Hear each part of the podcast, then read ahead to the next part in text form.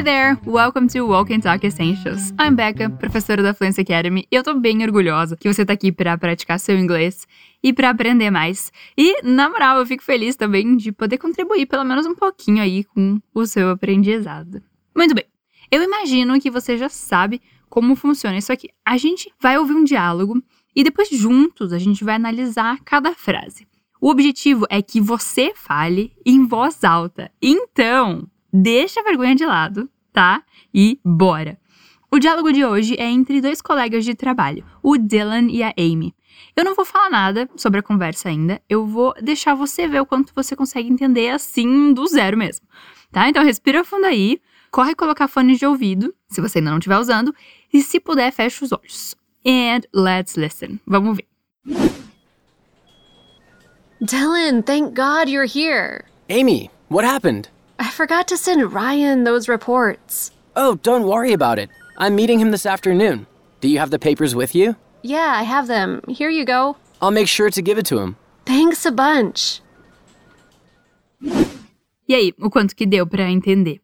A Amy tá com um probleminha e numa dessas o Dylan pode ajudar. Eu vou tocar aqui de novo para você escutar e depois a gente vai analisar cada fala deles.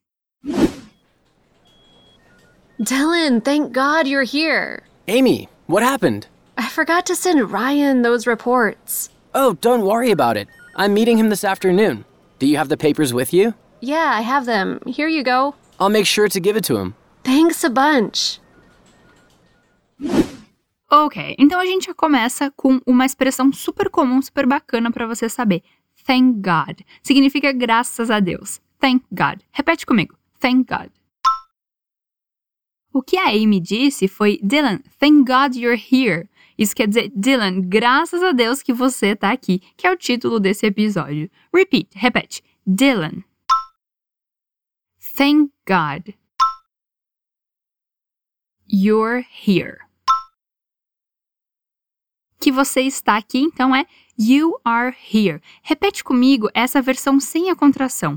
You are here. Mas é bem mais comum fazer a contração. Então, you are fica your. Your. Repete. Your. You're here. Thank God you're here. Repara que a gente não diz thanks God, mas sim thank God, ok? Your turn, a sua vez. Dylan, thank God you're here. Nice, boa. Daí o Dylan fica todo preocupado, né? Mas também com essa intensidade toda que a Amy chega. Ele fala: Amy, what happened? Amy, o que aconteceu? Repeat. Amy. What? What happened? E então, como você perguntaria o que aconteceu em inglês? What happened? Amy, what happened? Good job. Bom trabalho. E a treta que deu foi I forgot to send Ryan those reports. Hum, tá. Vamos dar uma olhadinha é, com calma nessa frase, porque tem umas coisas bem interessantes aqui. Forgot é o passado de forget, que significa esquecer. Então, I forgot significa eu esqueci. Repeat. I forgot. To send significa mandar, enviar. Repeat. To send. I forgot to send.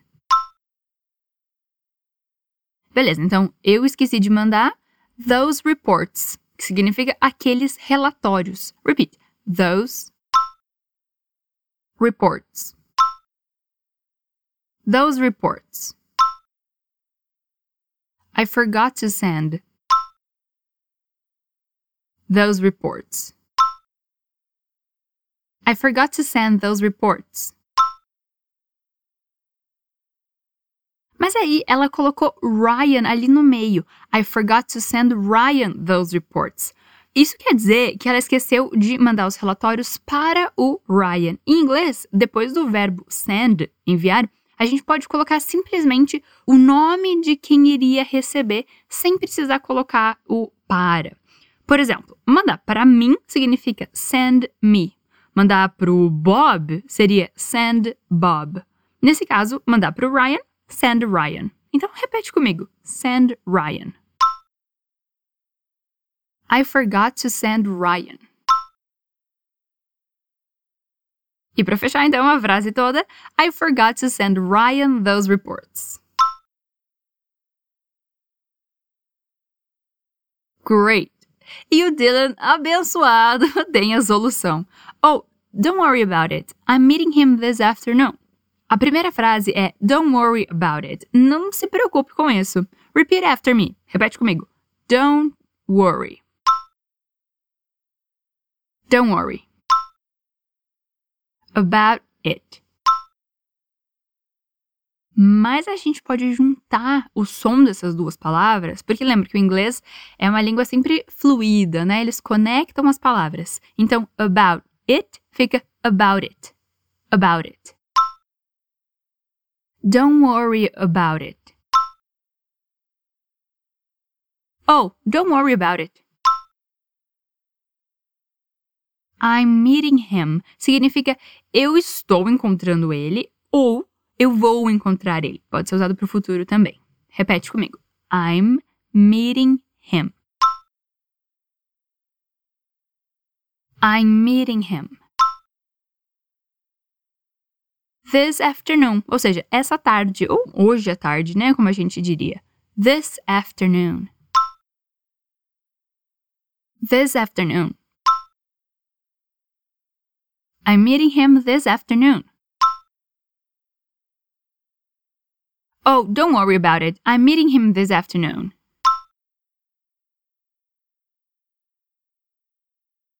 E ele pergunta: Do you have the papers with you? Olha só, quando a gente ouve do you, você já sabe que é pergunta. Do you have significa você tem. Repeat. Do you have? The papers significa os papéis. The papers. Do you have? The papers. With you, ou seja, com você, with you. Do you have the papers? With you? Do you have the papers with you? Então, o que o Dylan tá dizendo aqui é: eu vou encontrar ele hoje à tarde. Você tem os papéis aí com você? Ou você tá com os papéis aí? Repeat.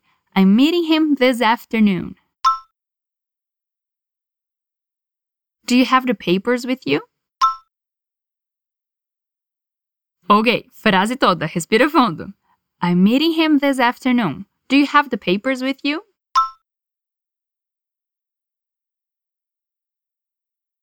Good! Então, como é mesmo que se diz em inglês? Não se preocupe.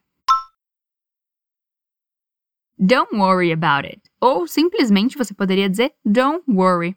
Repete comigo. Don't worry. Ok, good job. A Amy responde: Yeah, I have them. Sim, eu estou com ele ou eu tenho eles. Repeat. Yeah. I have them. I have them. Yeah, I have them. Here you go. Essa é uma expressão que você pode usar quando você vai entregar alguma coisa para alguém, assim, em mãos, sabe? Então você pode falar, aqui está, ou tá aqui, ou pega. Enfim, repete comigo. Here you go. Here you go. Awesome, maravilha. Aí o Dylan garante, I'll make sure to give it to him. A gente poderia traduzir isso como eu vou garantir que ele receba. Esse make sure, ele não tem uma tradução exata para o português, mas essa ideia de garantir, de se assegurar, de ter certeza que alguma coisa aconteça. Nesse caso, ter certeza que o Ryan vai receber os relatórios. Então, I'll make sure, eu vou garantir, tá? No futuro. Então, repete comigo. I'll make sure. I'll make sure to give it to him. I'll make sure to give it to him. I'll make sure to give it to him. Na verdade, uma tradução mais literal seria: eu vou me assegurar de dar para ele. To give it to him. Mas acho que uma forma mais natural, a gente diria, né, que ele receba o negócio. Bom, repete comigo mais uma vez. I'll make sure to give it to him. E para encerrar, a Amy agradece. Thanks a bunch. Muito obrigada. Ou obrigada um montão. Thanks. A bunch. Thanks a bunch. Essa é uma forma um pouco mais informal, descontraída de agradecer alguém, né? A gente aprende às vezes thank you very much ou thank you so much, que são um pouco mais formal, mas nesse caso, como eles são amigos, eles usaram o thanks a bunch, que é uma expressão que eu particularmente uso bastante. Então, quando você quiser agradecer um amigo seu, você pode dizer isso, thanks a bunch. Ok, and thanks a bunch to you. Muito obrigada a você por estar aqui com a gente em mais um episódio. Lembre-se que você pode dar uma olhada no artigo que a gente preparou para você lá no nosso portal, que é o fluencytv.com.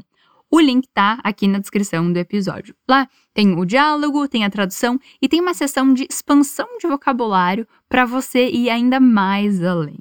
Ok, let's listen one more time. Vamos ouvir mais uma vez esse diálogo. Dylan, thank God you're here. Amy, what happened? I forgot to send Ryan those reports. Oh, don't worry about it. I'm meeting him this afternoon. Do you have the papers with you? Yeah, I have them. Here you go. I'll make sure to give it to him. Thanks a bunch. Dessa vez ficou bem mais claro, né? Eu imagino. Continue assim, então, firme e forte nessa jornada, estudando inglês e, sério, conta com a gente nessa. Lá no portal você encontra uma infinidade de materiais gratuitos para você estudar e não só em inglês, tem vários idiomas. A gente se vê na próxima. Catch you later.